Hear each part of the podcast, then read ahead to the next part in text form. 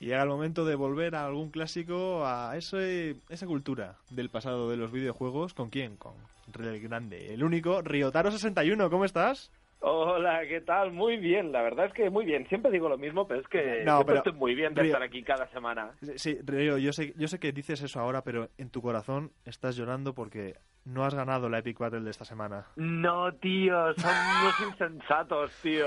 Eh, Para No nosotros te- eres el mejor. No tienen ni idea, perdona que me, me meta con los siguientes, pero no tenéis ni idea. Pero bueno. Lo, hemos- lo- lo hemos dicho antes, Río, que cuando, cuando hemos mencionado la Epic Battle, que sabemos que estás muy dolido, que, que sí, que, que públicamente en Twitter lo has dicho, de hecho que, no, que eso, que no tienen ni idea los oyentes, por Hombre, votar más a ante-. Ante, ante todo esto, a ver. Me meto, digo, no tienen ni idea, pero a ver. A ver, broma no, es, es- demás es- y es tal, con amor, es con amor, pero... Es con amor, pero, pero en serio, no tenéis ni idea, insensatos, hombre. Bueno, no pasa nada, aquí está Makoto, que también ha votado a Ryu. No, no, yo Sí. voté, yo voté al de verdad, a Hayabusa.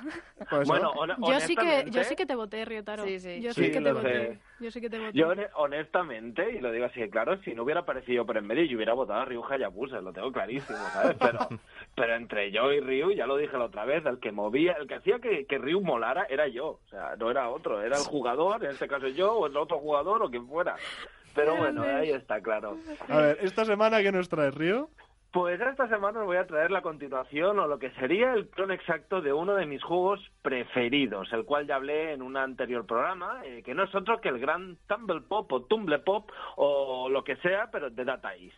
Hmm, eh, a ver, es continuación, clon. Uf, esto suena, esto suena a un clásico de copia entre empresas. Pues claro que te suena, vamos, juegos actuales como Tomb Raider, como Uncharted, como Gears of War, Halo, Dark Souls, juegos con que molan mucho, eh, hacen una continuación reciclando la mayoría de elementos jugables y lo ponen en un escenario nuevo, pero eso, amigos, ya se hacía antes, esto eh, no es nuevo de toda la vida. No, no, por supuesto. A ver, vamos a... Por cierto, ese... Claro, es que, lo siento, yo he hecho referencia al clásico, pero tú has cogido elementos actuales y me parece, y me parece una buena comparación. Ujú. El tema de eh, hacer refritos, que eso, Es que por, eso, por es- desgracia... Y de hecho, perdón, eh, es que, perdón, es que ahora que lo pienso, has hilado muy bien con la zona respawn, ya que lo que hemos hablado de Hitman Sí. era exactamente Exacto. su Si gran pecado. Sí, si la es que como Es que son sabes, si es que como sabes. Sí, más que eso, la, la repetitividad, es decir, bueno, por, por contentar al fan, por hacer fanservice, Ujú. vamos a Pero, oye, hacer lo mismo. Que no es algo malo, ¿eh? No, no, no, porque O sea, que mi- no es algo- mira cuando- Nintendo, a ¿eh? ver, algo- hay cuando fanservice bueno o malo. Eso Mi- mira. Nintendo. O sea, Nintendo hace muchísimo fanservice, pero que bien le va. Ujú. Pues bueno, la cosa es que en esto hablamos de, un juego, el Tumble Pop, un juego que sale en 1991, de la mano de Data East, eh, un juego redondo, ¿de acuerdo? Un juego que arrasa tanto en Oriente como en Occidente. Así que al año siguiente, eh, Data East lanza el llamado Dieta Go Go, que es el juego que vamos a analizar hoy, que es un clon, pero un clon exacto, hecho por la misma compañía, y lo más guay es que del cual nadie sabe nada de ello. Es más, incluso Internet tiene poquísima información de este juego. Bueno, pero, pero es un poco extraño, ¿no? O sea, explícate un poco, a ver qué... Pues, mira, os explico. Dieta Go es un juego que pasó por el público sin pena ni gloria. La gente lo vio y aunque en teoría una idea clásica de juego de plataformas en una sola pantalla, eh, vamos en plan Bubble Bubble, en plan Snow Bros, de este estilo, parece que no acabó de gustar del todo, vamos. Pero entonces, vamos a ver, yo que me aclare. Entonces, ¿por qué traes este juego? Pues ¿Por mira, pues, pues quizá porque, porque tengo un gran recuerdo de este juego, ya que solo lo vi en un salón recreativo, en uno que había en mi pueblo cerquita, y en cuestión de una semana lo quitaron y me quedé con ganas de seguir, de seguir jugándolo. Vamos, según el dueño, cuando le pregunté por qué lo quitaron, dijo que parece ser que yo solamente le echaba monedas a esa, a esa máquina. Entonces no salía rentable, vamos. Bueno, vale, entonces, a ver, cuéntanos la historia. Pues mira, este juego no tiene historia, ¿de acuerdo? Se puede Ah, decir bueno, que no tiene historia. Y parece que esta compañía en el tema historias no les gustaba demasiado y decidieron que sus juegos, no todos, pero sí algunos muy populares, pues no tendrían esta historieta. Y tenemos los ejemplos como el Punk, el Tumble Pop, el Burger Time, por ejemplo. Pero vamos, que eso no lo hacía malos juegos, desde mi punto de vista. Pero bueno, aún así, aunque no tuviesen historia, las mecánicas supongo que molarían, ¿no? Pues las mecánicas es lo mejor de todo. Y aunque estas son clavadas a Tumble Pop, como dije, un juego de plataformas, de una sola pantalla, etcétera, etcétera, etcétera, cuando matas a todos los enemigos, subes a otro nivel y continúas haciendo lo mismo a través de ocho mundos con sus respectivos jefes, más tres niveles extras de jefes finales.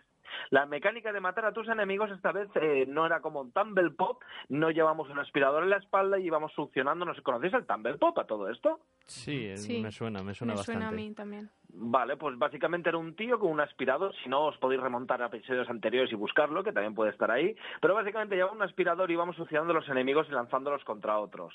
Como marca el título, este juego va a ser dietas, vamos, este Dieta Gogo, pues vamos a hacer dietas, y para ello tenemos a dos personajes, en el cual se puede jugar a dobles, cosa que es totalmente recomendable, la cual era un personaje femenino, que eso también estaba muy bien. Bueno, y has dicho que los dos personajes eran femeninos, algo que para la época era como muy raro, ¿no? Bueno, uno masculino y uno femenino, pero ya era rarísimo que, que hubiera un femenino en el cual sí. pudieras controlarlo. O sea, eso, eso era raro y a mí me gustaba mucho. Pero bueno, continuando, dos personajes que para matar a los enemigos eh, íbamos lanzando bolas de comida que parecían manzanas rosas y estos engordaban hasta tal punto que se convertían en globos. Entonces teníamos que tocar ese obeso enemigo volante y este explotará y rebotará como, vamos, contra las paredes y enemigos, cual globo cuando, cuando lo libramos de, de- vamos, lo liberamos soltando el aire de golpe, vamos, que empieza así, pues así. Madre mía, los sonidos en directo aquí con Ryotaro 61, pero Sí, hay, hay- una cosa que... Esto es raro, pero muy raro, ¿no? Sí, o sea, parece pero- divertido, pero raro.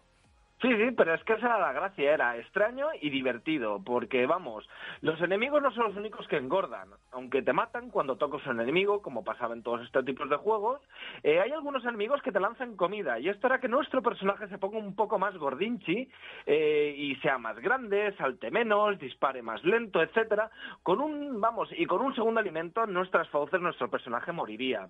Pero si antes de que nos metan esa segunda hamburguesa en la boca cogemos un tónico dietético, señores, un tónico dietético, que aparecen por la pantalla y nuestro personaje de forma milagrosa perderá peso y volveremos a nuestro estado inicial. Vamos, esto era fantástico.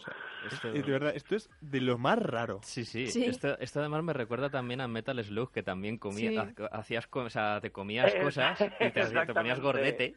Exacto. Eh, Es que esto, esto no es como una especie como de lección moral o de... Sí, ¿no? O incluso, yo que sé, que podría ser patrocinado por una empresa eso de, di- de pastillas de la dieta, de o sea... los gimnasios. Madre Pues, mía. Pues vamos. Pero eso no es todo, tenemos más. Y es que aunque los niveles son diferentes, tenemos un mundo de caramelo, de hielo, tenemos Transilvania, la Antártida, la India. Los enemigos tienen el mismo patrón. Los hay que vuelan, los hay que corren a, por, a toda leche por ti, los hay que se teletransportan por todo el escenario y los que lanzan objetos. Estos últimos se dividen en los que lanzan comida y te ponen gordinchi y los que lanzan una parte de su cuerpo y se reproducen. Estos son los que había que tener realmente cuidado con ellos. Pero la gracia de todo esto reside en el diseño de los personajes.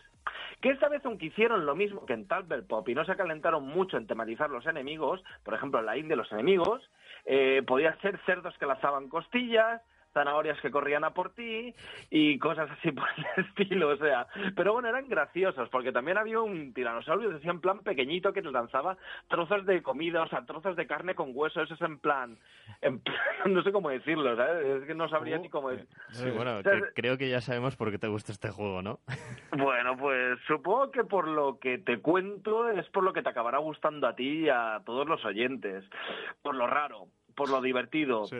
Porque aunque era lo mismo que Tumble Pop, el añadirle esas pequeñas diferencias en las mecánicas en la hora de acabar a los enemigos y algunas variantes más del juego, vamos, no eran muchas más, esto era muy divertido y sobre todo si tenías un colega con el que jugar a cooperativo. Lo que molaba de esa época era que tenías un colega al lado y, y ibas, vamos, y si te robaba el power-up le pegabas una colleja. Eso era lo más guay del mundo. O sea, pero bueno, me da lástima porque no es un mal juego para nada, pero este pasó tan desapercibido, tanto que a día de hoy ya digo que no he encontrado ninguna referencia en la Wikipedia, en ningún idioma, eh, como mucho nombrándolo en la lista de juegos de Data East, y solo encontré un par de páginas donde hablaban un poco de las características de la placa y poco más, o sea, es decir, que no había nada de nada.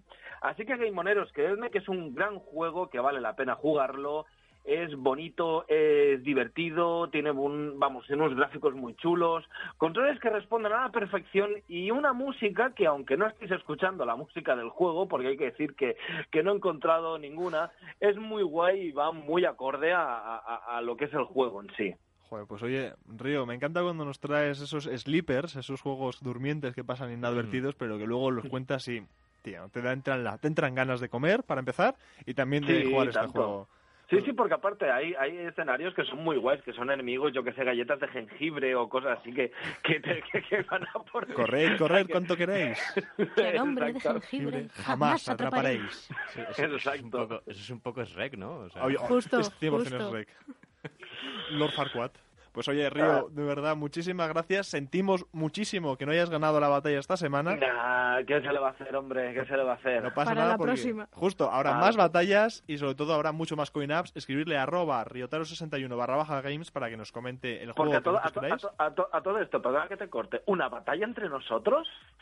Yo lo Se ha- dije, se ha yo, propuesto. yo Se propuse propuso. Sí, sí, se ha un sí. Jaime versus Lara. Pero, pero es, que no, es, es que no quiero ganar a Lara, es que no quiero ningún, no, no quiero dar una pelea, pero Todos sabemos quién va a ganar. a partir de la semana que viene igual nos lo pensamos. Pero bueno, oye Río, de verdad, muchísimas gracias y cualquier cosa, arroba Radio Game On o arroba riotaro61 barra baja games. Perfecto. Hasta luego.